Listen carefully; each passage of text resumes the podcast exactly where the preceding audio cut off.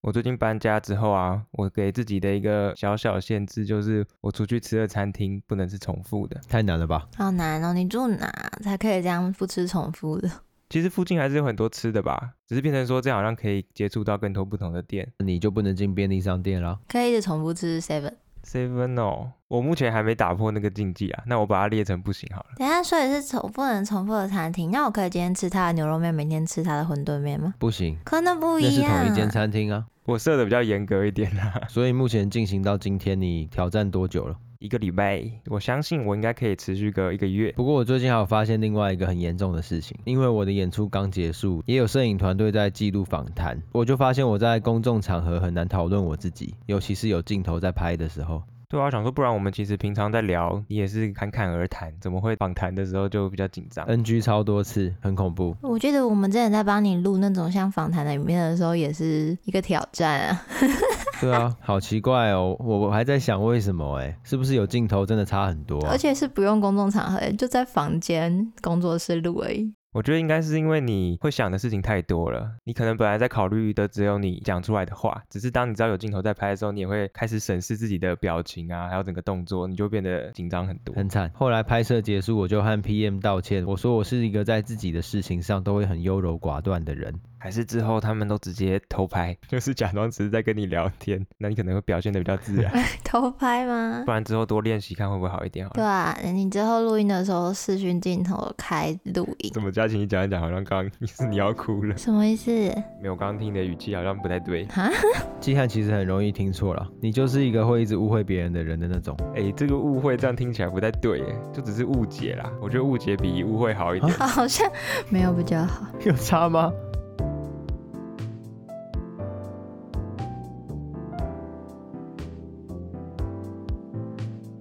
这里不是疫情指挥中心，这里是两周年的疫情指挥中心。我是提姆，我是佳琪，我是季汉，我们透过艺术新闻来讨论艺术与世界的关系。恭喜各位！请各位在听的也一起拍手，谢谢。被路不人侧 要啊啦，他目，终于在开车。 哎、开车超危险。那我们这一集呢，就会来聊聊关于我们自己的事情，就关于这个节目的制作心得啊，还有我们收集了很多听众的 Q&A，也包含未来这个节目的展望，当然也会公布有关两周年特别的企划。基本上就是所有平常可能你听不到的内容，在这集都有可能会出现。然后你平常想听的内容，可能这集都不会出现。就如果你很想知道那个被番茄汤攻击的范谷向日葵是发生什么事的话，可以回去听 EP 八十五，我们有介绍过这个团体。对，那他们就是越来越激进了，我觉得。老实说，这个向日葵已经算是没什么损伤，因为它汤汁泼在玻璃上。之前有的话是真的有伤到的，只是它可能没那么有名，大家就没有这么关心。因为我看到有人在下面留言说，哎、这个有染头发的女生，你跟我谈环保，那、你们对这种言论，你们的看法是什么？无视 染头发有很不环保吗？就两回事啊，不然就是也有人会说什么我、哦长那么丑也要干嘛？想说他做什么事跟他的长相到底有什么关系？哈，你说这一次有人攻击说他们长很丑、哦不是，，就是有些人在讨论事情的时候会牵拖到别的东西，我都很想说，你讲出这句话就完全没有跟你讨论的必要了，超低能的我，以为你要说你长得才丑，笑死，变得跟对方一样。 不行。好了，我们来到这集的主题，还是会想要听听你们两个对于这个节目到两周年有什么心得吧。我自己是蛮开心，可以有一个持续进行的计划，因为这样过了两年，回过头看就会觉得特别充实，真的就是有那种日期有功的实践精神，对啊，除了工作之外，好像还有在做别的事情，这些东西就是在这边的，就是做了这么多事。对啊，而且我觉得对听众来说应该会有类似的感触，就有点像是你在追一部漫画，不小心追了二十五年，所以可能大家现在看我们也会有这种追了两年，然后跟我们一起成长。然后听众就说：“没有啊，我们都新听众啊，对啊，就老的听众早就听不下去。可是我觉得像刚才基汉说的，可以持续两年很强哎，我想不到我有什么除了上学以外持续超过两年的东西”，每天想睡觉吧。这不算啊，这是生理反应，就跟每天要吃东西一样。的确，一件事情能够持之以恒两年，也不算是一个很短的时间了。我最近深深感受到我对时间的掌控力不足啊，做了两年还是觉得好赶好赶，每天要出东西了还没做完 这种感觉。可是我觉得有一部分不就是因为你对于你自己可以做完的这种自信吗？你说有自信做完，所以我都选择在最后一天开始弄。？你心里面不是吗 是啊，但还是希望自己可以成为有制定行程表、可以按部就班的人，虽然很难。我觉得要么是个性问题，要么就是恐惧问题。你还没有经历你人生最大的恐惧，就是因为这件事情真的开一个超大的天窗，这个恐惧之深可能就会改变一个人。把原本的一天时限变成两天，那还是恐惧不够。 回过头来想，两年也想说，怎么可能近乎每一周都可以花那么多时间做这个完全是基于热情在燃烧的节目？然后也真的学了很多东西。我觉得最大的帮助是对于我个人的创作是真的有很大的帮助，因为就浏览了非常多的资料，所以我觉得眼界有展开许多，作品的深度也有很大的提升。对于我自己来说，就逼自己看各种类型的艺术吧。就像我们平常也不会碰到的文物归还，在这两年看了好多文物归还。对，而且我觉得除了平常不会接触到的艺术之外，更多的是对于当代艺术世界的脉动有更透彻的观点吧。以前可能就是非常的以学生为视角在批判这个世界，可是经过这两年看了很多事情，然后也认识了更多人之后，还是有很多转变的、对，这点其实我感触也蛮深的。以前可能看到很多新闻，就真的是当做一个事实看过去，好像也不会去想到背后影响的范围有多大，或是跟我们的关系是什么。我觉得还有再来是一个根深蒂固的改变，就是我觉得我开始很会跟人聊天。 我以为那个技能你从大四当总招之后就开始练习了。我觉得我就是继续在升级当中。 我记得那时候有一个老师在你当总招之后，还跟我们就其他组员有提到说什么，就好好帮助题目跟同学做交流还有沟通。 把我当什么恐怖的魔王啊？没有，他就是他的那个角色会需要一个高度，可能偶尔要扮个黑脸，所以大家可能会比较有距离感，就是这样不。是不是，老师是反而不希望他这样，因为他平常已经是那样了老。师希望我跟韩国瑜一样亲民。嗯对，老师是希望他更亲民，不是希望他再站在一个高度已经够高了。我觉得我最有感受到的就是好几次跟不同的陌生艺术家聊天的时候，我觉得我过去没办法这么快速的展开跟切合在他的话题上面，帮他做延伸讨论。访谈这种东西真的是没练也很难呢。就像如果我们是一个月才练习一次，感觉我跟佳琪进度的幅度超小的，好像前五个访谈的人，我们都很难跟他们产生对话。所以，因为我们常常录音会有很多失误，我们就有很多剪掉的遗珠之憾嘛。我自己前几天开始听，都是一个人坐在电脑前面傻笑。 对，那我们现在就要来公布一些剪掉的遗珠之憾，我们就跟着听众一起再重新听一遍。我们来听一下这个叫做“名字好难念”的遗珠之憾，他们选的是，唉，西巴鲁马看谁给啊？这个谁会念？听不到你在念什么咒语 啦。那是韩文啊。 他根本没念他的名字，好不好？好，下一个。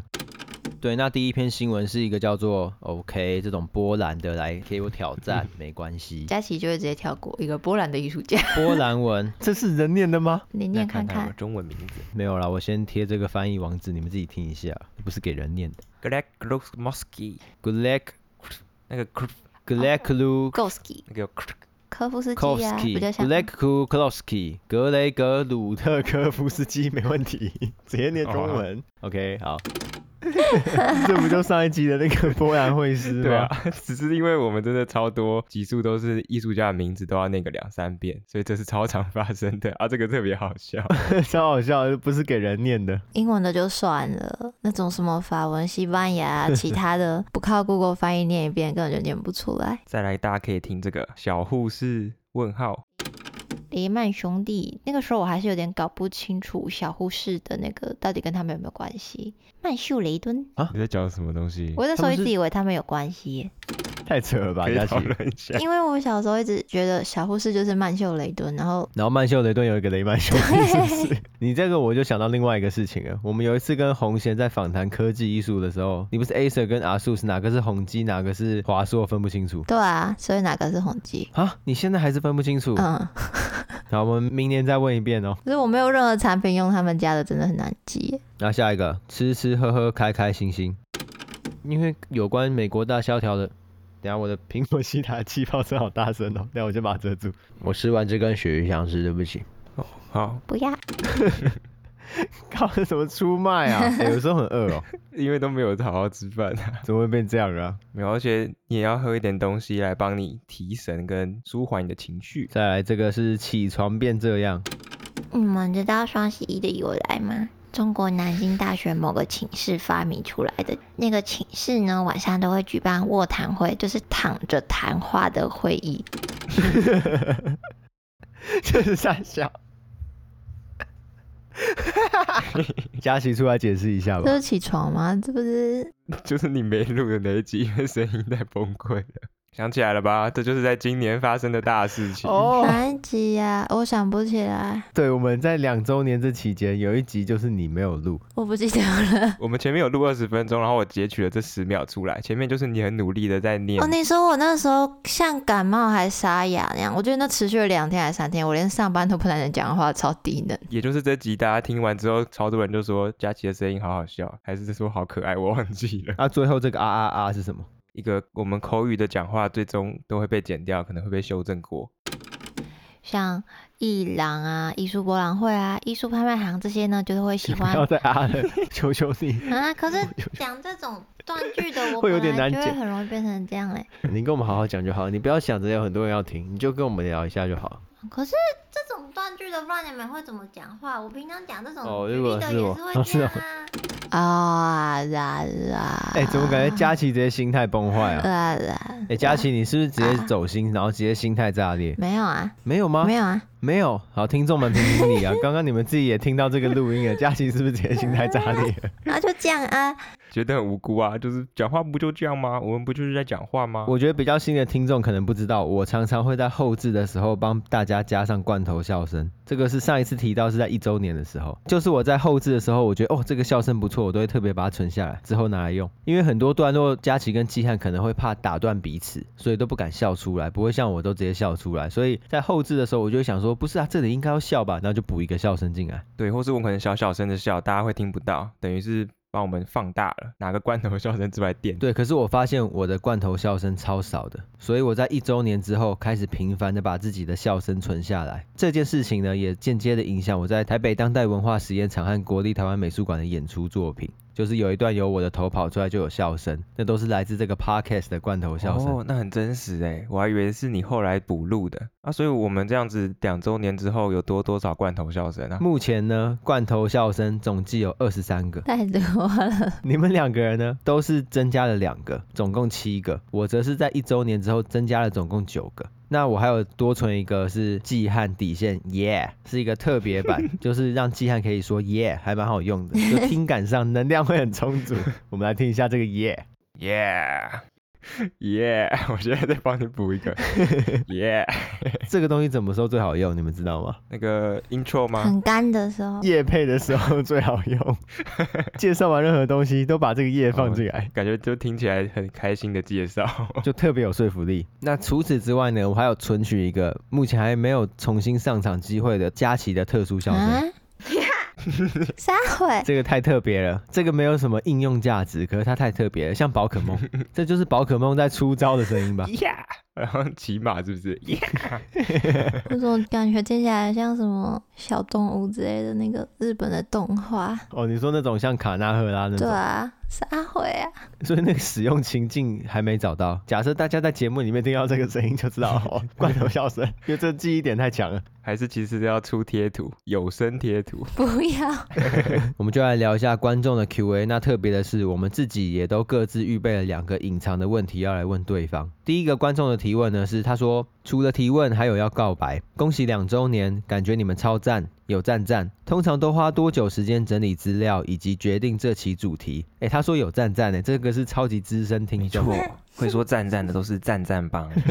哦，反正我们怎么决定主题，就是我们通常是礼拜天录节目，那在当周的礼拜三，我们就会有一个小会议，把我们觉得可以讨论的有趣的事情全部丢出来，然后找到共通点，或者是诶这个可以深入，我们就会制定出主题。对，然后那时候做完分工之后，大家就是在花周三到周日的时间去预备各自的内容。而且没有存稿，超硬的，每个礼拜都一定得录。因为我其实每天都会花很多时间浏览国内外各大艺术媒体的新闻和文章，定出主题不会花太多的时间，在预备文案，甚至是找我负责的内容，我每周大概总共呢只会花至多至多四小时，不会再更多。资料会最花我的时间，那不同的主题会影响找资料所耗费的时间。我记得之前要找什么艺术家们的好爸爸这些东西，就找了半天，什么都没有，找快死掉。那有的题目很好找，就尤其是抗议类的那种，就比较好下关键字。那可能大概一两个小时就可以找到要的东西。找到要的东西之后，再把资料做展开，跟录音会用到的东西整理下来，大概两个小时内可以解决吧。重点是前面那个找资料啊，最麻烦了。我觉得找资料如果会花特别多时间，就是那一次的主题，我需要去看原文的论文，那我的时间就会暴增蛮多的。因为我还是会希望这些资料不是只是很粗浅的网络资料啊了，还是要有一些比较深度的讨论会比较好。我的真的蛮夸张的，自己每周都会觉得好像真的太多，只是好像也减不下来。我每周大概都会花六到十小时，一部分就是我会先阅读可能某个作品，就会花一个半小时，然后我再把它转换成文字，也是一个半小时。而且你是不是还会想要自己念念看？对自己那天看至少也是半小时，或是像录音前的三个小时，我也会继续看那个文案，然后想说，哎，有没有哪边可以更好啊？是不是哪边不顺畅？这样大家其实是不是听得懂的？然后会超紧张、超焦虑。那像是之前斯里兰卡那集，你大概会花多少时间？哦，那集又更久，因为我可能对斯里兰卡破产的新闻不太熟，我等于会先再花更多时间去理解那整个事件，所以总共大概花了十多个小时。哇，所以这样子换算下来，你最后在节目大家听到内容可能六到八分钟，然后来源是十小时，好猛！对啊，该怎么讲？算没效率吗？可能也可以吧。我觉得没效率是另外一个切入角，你也可以换一个方向想，就是真的很用心啊。虽然可能真的是用力过度，或者是用力方式错误。对啦，不过我觉得这也是我当时会崩溃的原因，就是我已经超级努力了，然后结果结果居然不如预期。哦，所以你之前才说你认知到了，并不是有努力就会有收获。对啊，我今天还有回去听我们一周年那一集，我那时候侃侃而谈说，有努力当然会有收获 啊。然后现在听都觉得好好笑，好可怜哦， 天真的自己啊。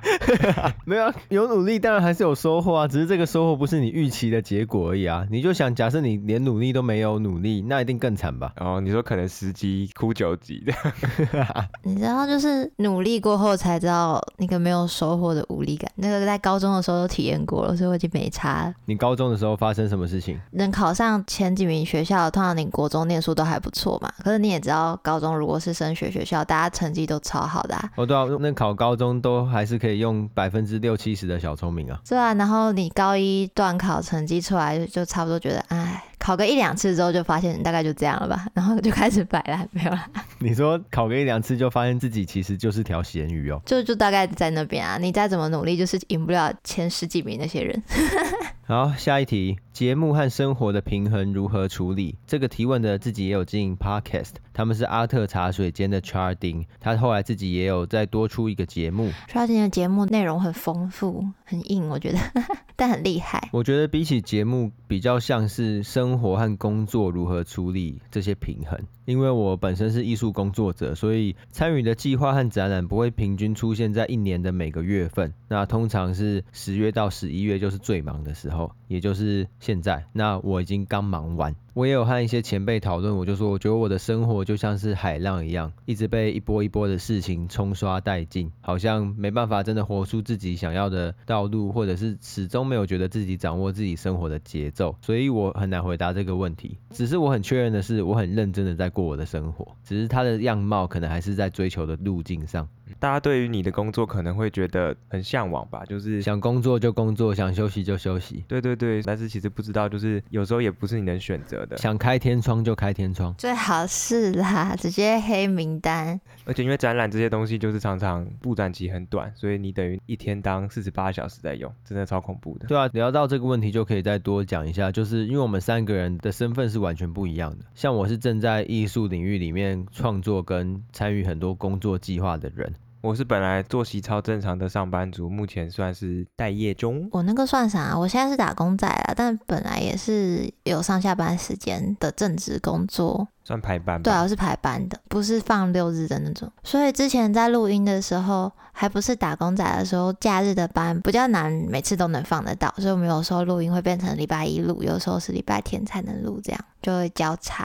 大家就要看我什么时候放假，才能什么时候录音。对对啊，所以其实我觉得在节目上，我处理的方式会蛮像工作的，就是很规律，都会想要说要把事情做完，才开始想生活或是娱乐的事情。当然，有时候绷太紧，就是很疲惫的时候，还是会乖乖去耍废，或是有朋友约还是会去，只是变成说，其实我自己有空的时间，我好像就是会一直想要怎么把事情做好，所以可能我的生活比较乏味吧没。有，你刚才说还是会乖乖去耍废，我都是都是先耍废，然后快要不行的时候才乖乖弄东西。 因为是排班制，然后又是比较算是晚班吧。虽然店长人很好，他们尽量都有让我在日一有办法放到假，只是平常下班的时候就会很累，然后就会想说那先耍废一下再开始弄东西。所以我的生活平衡其实没有处理的很好，就像开头说的，很需要番茄钟之类的东西来帮我安排时间。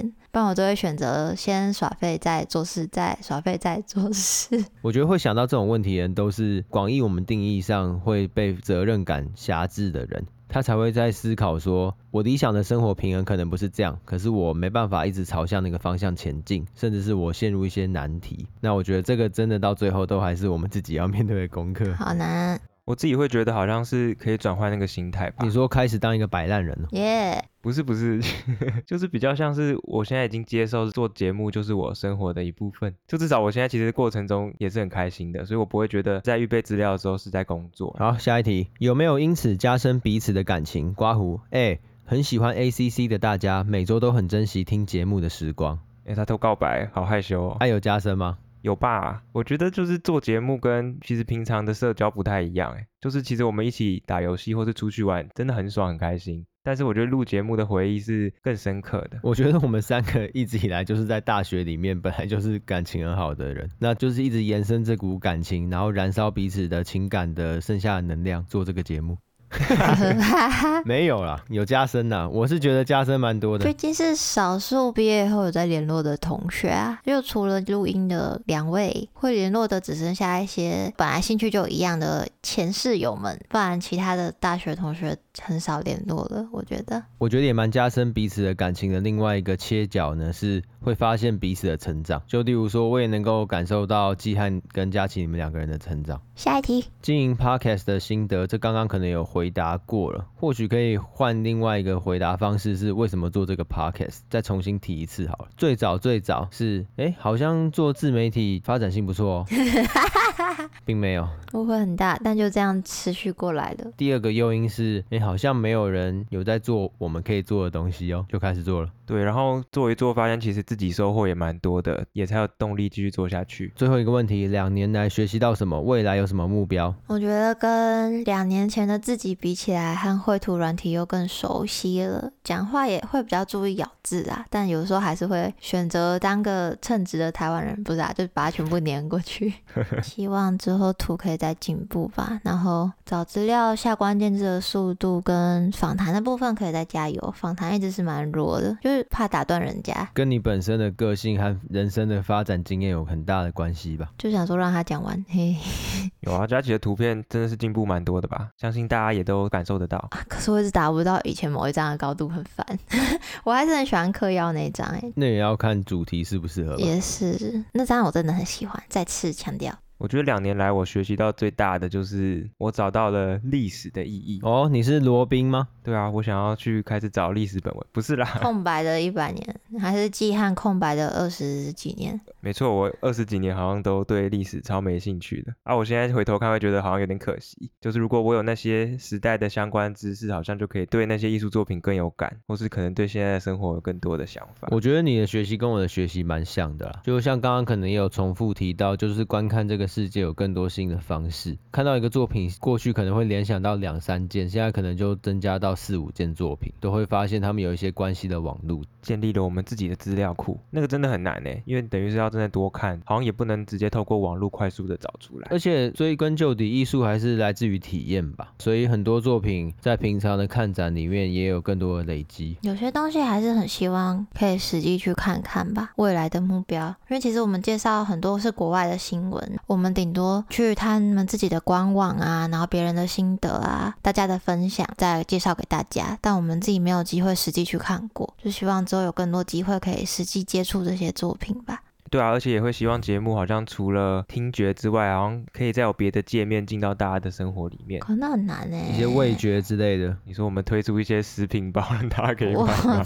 在这种罐 又头不，是明示在那边卖猪脚，其实视觉我们之前也不是没想过，但要处理的问题就是像版权啊什么的，我们不希望就是在放图片给大家看的过程中侵害到其他人的权益。对这些东西，我们其实守的蛮紧的， YouTube 这一块一直很难去实现它，因为我们看没有守版权的人会看不爽，我们不想成为自己会不爽的那种人。对啊，就变成我们可能介绍到很多东西，其实是没有办法拿图片给你们看的。你们可以自己去 Google 它原生网站上面的，但当我们把它复制贴上，放到我们的可能之后有 YouTube 影片啊之类的，那就会变得麻烦非常多。这件事情唯一的解决办法就是，以后我们报国际新闻的时候，我们都要飞到那边直接拍，真的直接变成一个媒体。太硬了，哎，或是我们怎么样？我们有很多的那个连线记者啊，不用自己飞啦，太累了。哦，分散式，你就直接发 Q&A。现在我们要这个照片交上来， 你是谁啊？啊谁在英国？谁在德国？ 赶快给我拍！最好是有这么多特派记者这么屌。这可以是我们远大的目标啊，对不对？好、啊，那就来到我们自己预备的小提问。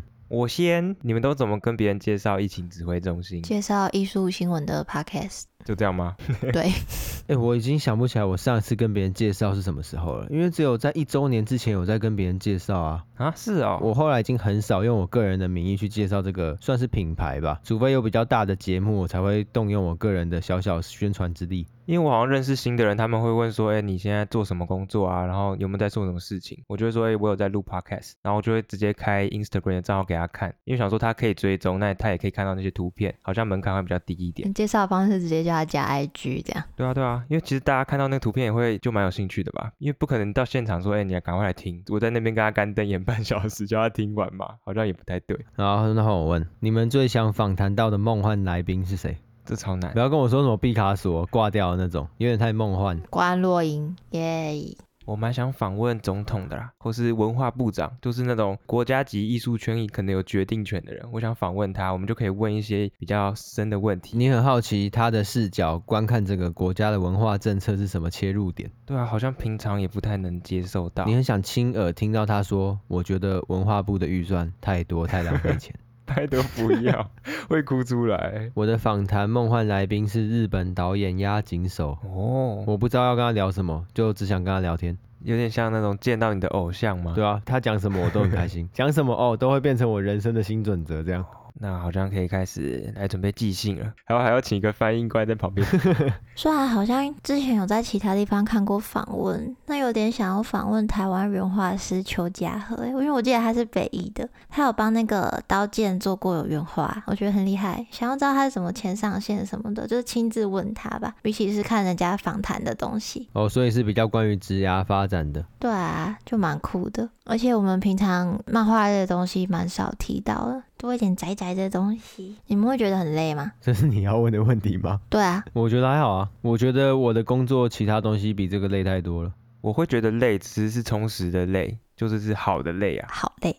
所以嘉晴就是想回答好累是吗？没有，最近东西比较赶，所以才想到要问这个问题， 因为做不完的感觉。那佳琪，如果你可以对过去的自己说一些话，你会想要说什么？可是我的答案会很现实哦，没关系啊，很真实就好啊。把英文学好， 啊，你就要跟什么时候的你讲这句话？高中落掉了，所以要跟高一的自己说，可是这种东西从来不嫌晚，不是吗？嗯，因为我觉得脑袋退步好多，就加上那个时候你就只要念书跟弄一些其他的东西啊，现在就一堆有的没有的搞在一起，所以如果想对之前的自己说的话，我会第一个想到的果然还是把英文学好这件事情。这样佳琪的跟我好像哦，我是想要回到国中，告诉自己，其实历史很有趣，有趣的地方到底是什么？ 还在当一个历史人啊呢、就是因为讲到刚刚前面的东西，我就会想到这个问题。你的这个观点很有意思吧？所有东西其实都有可能是有趣的，可能是我们过去的求学经验导致很多的领域或者是很多的项目让我们觉得很无趣，就不会想要去多多了 解。对啊，找不到有趣的点，那个动机就很薄弱吧？可能跟佳琪的英文也有点像。对啊，我本来要去念历史诶、就是因为英文太低没考上。 It's never too late 。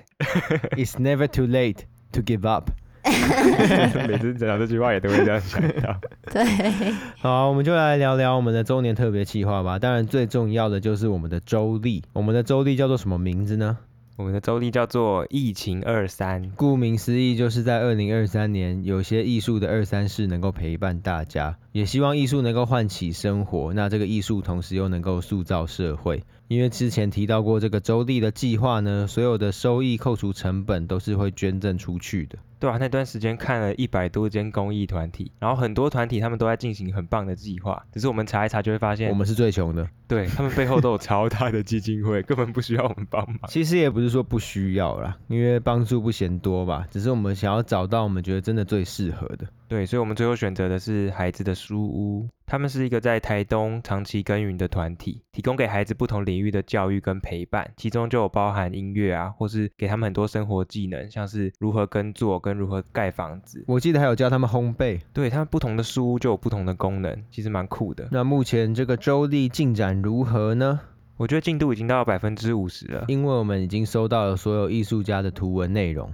我的图片的部分也完成一半了，耶、帮你拍手，这段路感觉特别难熬。快画不完了哦，耶、对，那当然打样也都完成了，整体的排版的系统也都出来，所以后续的工作其实没什么难度了。最后大家在听到这集的时候，需要大家的帮忙，就是我们已经开放了我们的硬调问卷，里面就会有很多我们周历的介绍，大家也可以看到我们的进度，有一些实拍的照片或是模拟图，大家就能更了解周历的详细内容。也希望大家可以帮忙多多分享，有任何的建议也可以在硬调问卷中向我们提出。真正的募资呢，则会在硬调问卷的下一个礼拜。没错，就是十月二十五的十二点钟。，对，募资的整个时程呢，总计就是两周，我们不会想要跑太久，希望能够有一个不错的成绩。对，所以很期待可以用我们的周历陪伴大家的二零二三年。如果募资开始之后，有一百个限量方案是可以拿到贴纸的，就只有一百个有。所以如果想要贴纸的话，大家可以早一点，就是参加那个计划。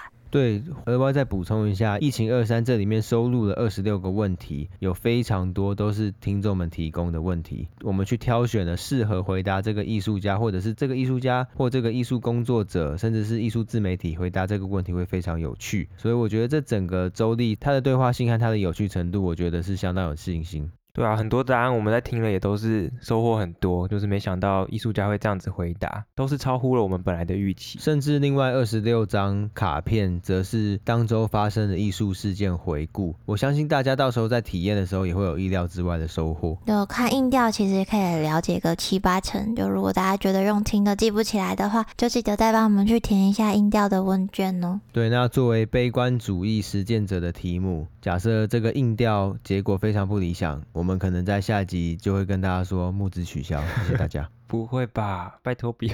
我在跟谁讲拜托？ 不知道跟老天哦，求老天帮我下定。 我自己还是很期待疫情指挥中心两周年的这个大企划的纪念物，虽然称不上是一个礼物，只是我们其实也没获得什么，所以也算是一个给予这个社会的礼物吧。都回馈出去了，扣掉成本之后，除了周历，应该还有其他活动吧？我记得上次在讨论的时候，我最近都忙着在画图，有的时候都感觉忘了好多东西啊。就像假期刚刚说的，我们另外一个小小的计划是，终于要有一个小小的线下聚会，而这个线下聚会就不多不少，刚好十个人，扣掉我们三个，七个人，那好像是不多很少。那我们要做什么呢？我们会想说，在十一月左右的时候，挑选我们觉得可以适合大家一起去逛的展览，我们就一起去走走。那可能结束再到附近，可能吃一点东西或喝一点东西，彼此聊聊天，认识一下。简单的聚会，这样对，这次已经蛮确定会办的，因为我今天回去听我们一周年的时候，在最后也有说大家可以期待一下我们办的这个线下聚会，也是一起看展。那当然，因为不想要消息跟周历冲突到，所以可能就等周历的大部分宣传告一段落，我们才会把这个提出来，就到时候再跟大家公布咯。没错，所以大家现在只要记得，就是要准备来填我们的硬调问卷就好了。这个硬调问卷呢，会在我们这集的贴文，你可以从 Pocket 看到连接。那当然，我知道很多 App 没办法点，如果大家愿意的话呢，也可以到 Facebook 或 Instagram 找到这个硬调的问卷的连接，再麻烦大家喽。对，我们会在各种地方想办法让大家可以点到那个连接的。 官网之类的，我觉得还是回到我们最原本想做的，就是挑选这些精选的艺术新闻，找到其中的核心，并开创出可以讨论的空间，甚至是相关的作品跟观念的思辨。在这些内容当中找到有趣的方式，让这些东西变得像是朋友间的读书会，我们自己预备的开心，然后哦在收听的你们呢，也能够感受到陪伴感或者是一些幸福感，甚至是可以更多了解艺术世界的事情，就可以协助我们一起感知这个世界的变化和持续观看这个世界，创造出一种属于我们自己的共识性和共同经验。我觉得这样持续做下去，也就算是很幸福了吧。对啊，而且我觉得这一年其实收到了非常多听众的回馈，都会是我们持续前进的动力。还有很多人的帮助，我们才能继续做下去。那这一集就到这边，我们就下周三再见，大家拜拜。拜拜。啊，记得去 FB 跟 IG 填硬调哦，拜拜。